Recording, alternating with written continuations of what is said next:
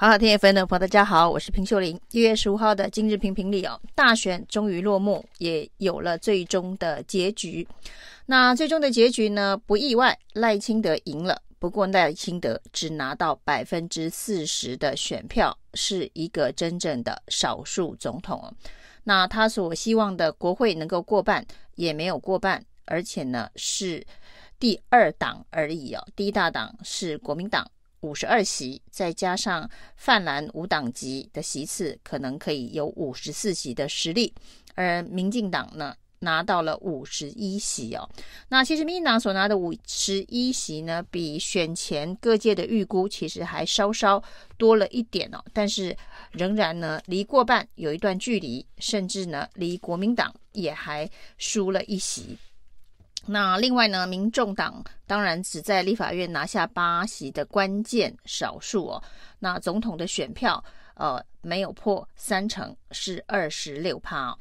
那整个总统大选、国会选举有了最终的结局，大家也观察到几个现象哦。赖清德虽然赢了，但是未来他的执政之路恐怕会非常的艰困哦。跟蔡英文两次的完全执政会是完全不同的风景。然而呢，赖清德的胜选还是打破了台湾政治史上的魔咒，也就是呢政党轮替的魔咒哦，就是一个政党在连任之后能不能够继续有第三个任期哦。赖清德算是创下了纪录，打破了这个台湾总统民选之后的魔咒。但是呢，一个非常吊诡的现象啊，这一个所谓的冲破政党轮替魔咒的人。到底是赖清德还是蔡英文呢？那蔡英文冲破了国民党马英九两个任期之后连任的魔咒，得到了总统的大位哦。那他当时冲破这个魔咒之后，也很顺利的再连任了一次。那赖清德的政治路会跟蔡英文一样顺利吗？其实要从赖清德这一次所谓的冲破。政党轮替魔咒的真相来看呢，那事实上在最后冲刺的阶段呢，民进党呃这个最后冲出选票的一个非常关键，大家认为是选前的那一支在路上广告，那也让一些本来对民进党失望、不愿意再投票的。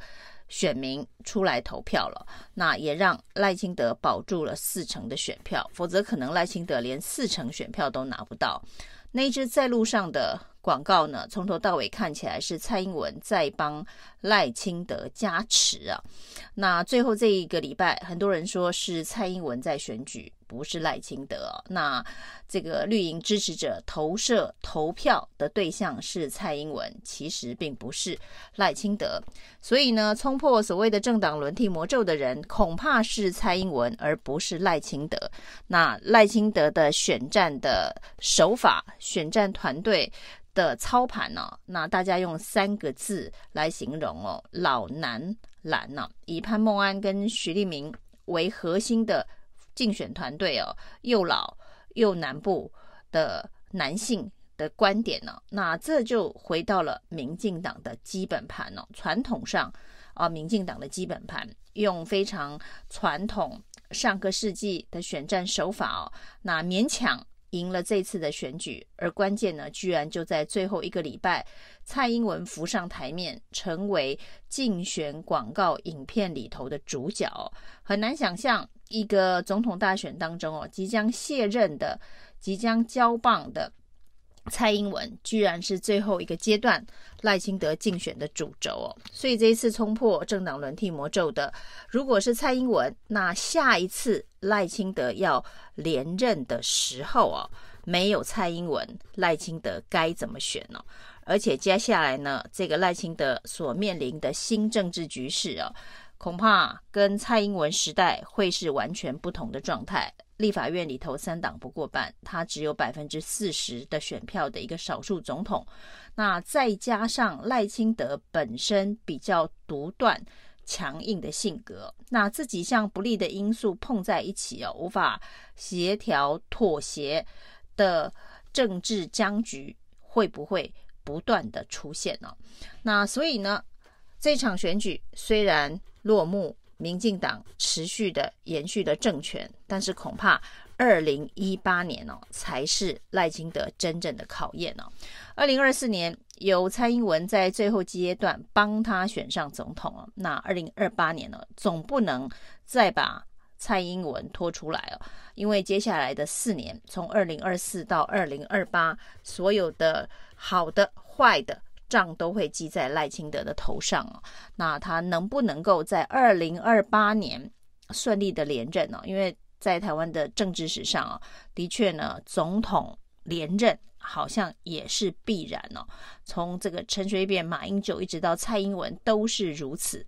赖清德既然打破了一个前面所谓的呃政同一个政党执政的八年政党轮替魔咒。接下来他会不会打破总统不能连任魔咒？这恐怕是另外一个四年之后啊，大家会觉得好戏上场的原因哦。那在这个没有蔡英文支持下的这个赖清德，在二零二八年怎么靠自己打赢选战呢？那时候会不会因为赖清德的支持度过低，而有其他人来挑战赖清德？那对于这样子，如果是这样子的局面，赖清德也应该不会太意外哦，因为他也曾经试图要挑战二零一八年的蔡英文呢。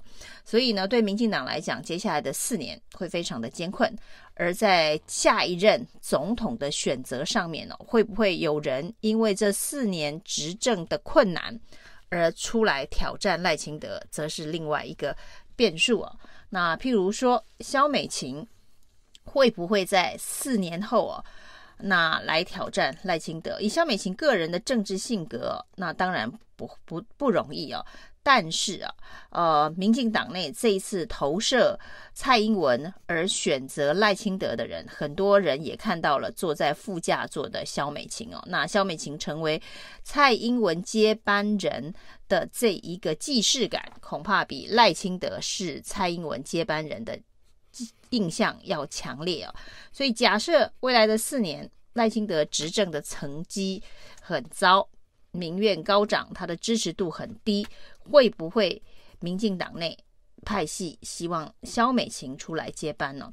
那萧美琴是八年后还是四年后会影响的是萧美琴未来在民进党内的战力哦。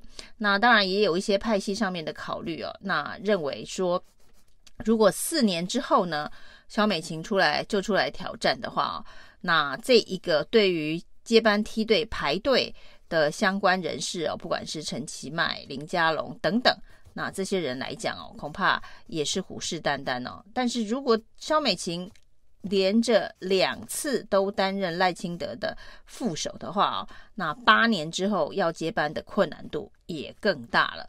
因为呢，这八年来副总统的角色，小美琴现在所欠缺的相关内政上面的这一个锻炼呢。内政上面的历练呢，那也完全没有时间可以补上啊。这是萧美琴现在成为副手这个位置上面呢，在接班梯队最大的劣势啊。所以回来，二零二八年是一个还有很多变数的大选呢。那以目前来看，这次选举当中的侯友谊应该不会再有。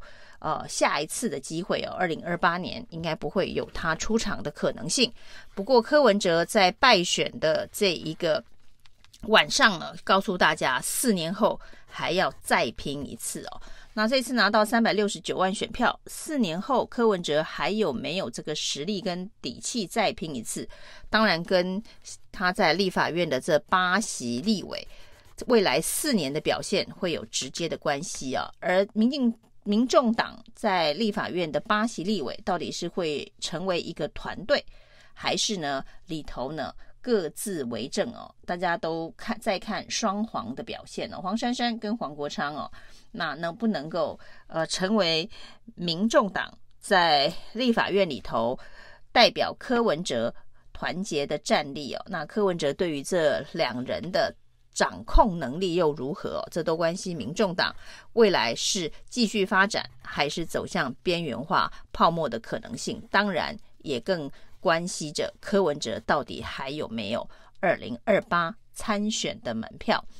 那另外呢，在国民党内哦，侯友谊大概没有再拼一次的机会。大家现在看好的当然是中霸天的卢秀燕了，妈妈市长在这次蓝白合示范的主理人角色哦，扮演非常的成功。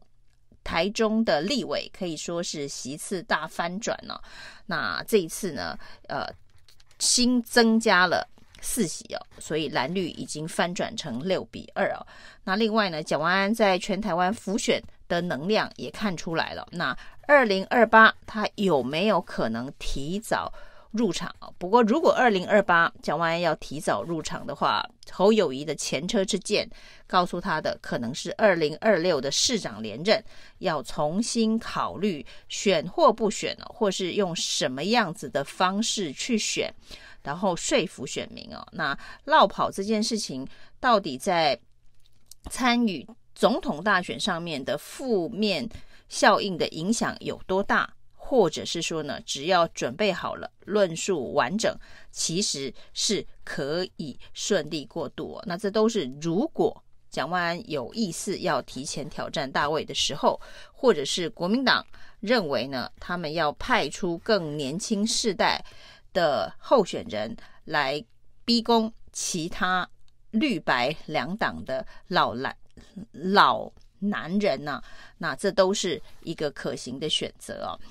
那这一次的这个选举的结果，很多人当然怪罪的是蓝白合的破局啊。那在野所拿到的选票八百多万呢，如果真的能够两党并一党一次投出来的话，的确是可以下架赖清德的，因为赖清德的实力也只不过拿到了五百五十八万呢。所以呢，有一种假设，很多人说在欧洲啊，这个选举总统都是绝对多数制啊，只是说会有二轮投票。所以呢，到底蓝白合在这一次的选战当中，如果真的合作成功的话，有没有机会啊、真的下架民进党哦？那如果有二轮投票的话，假如台湾也有二轮投票的话，侯康配会赢吗？也就是说呢，在投完第一轮呢，一二三排序出来之后呢，进行第二轮的投票，通常是一周或两周之后进行第二轮的投票，第一名、第二名。就第三名已经被淘汰了，那第一名、第二名再从头一次哦。那再从头一次之后呢，侯康配会赢吗？其实这一个命题，大家可以好好的思考一下。就是说呢，当柯文哲被剔除在这个选举之外以后呢，那只剩下国民党跟民进党的蓝绿对决，那国民党会赢吗？以上今天评评理，谢谢收听。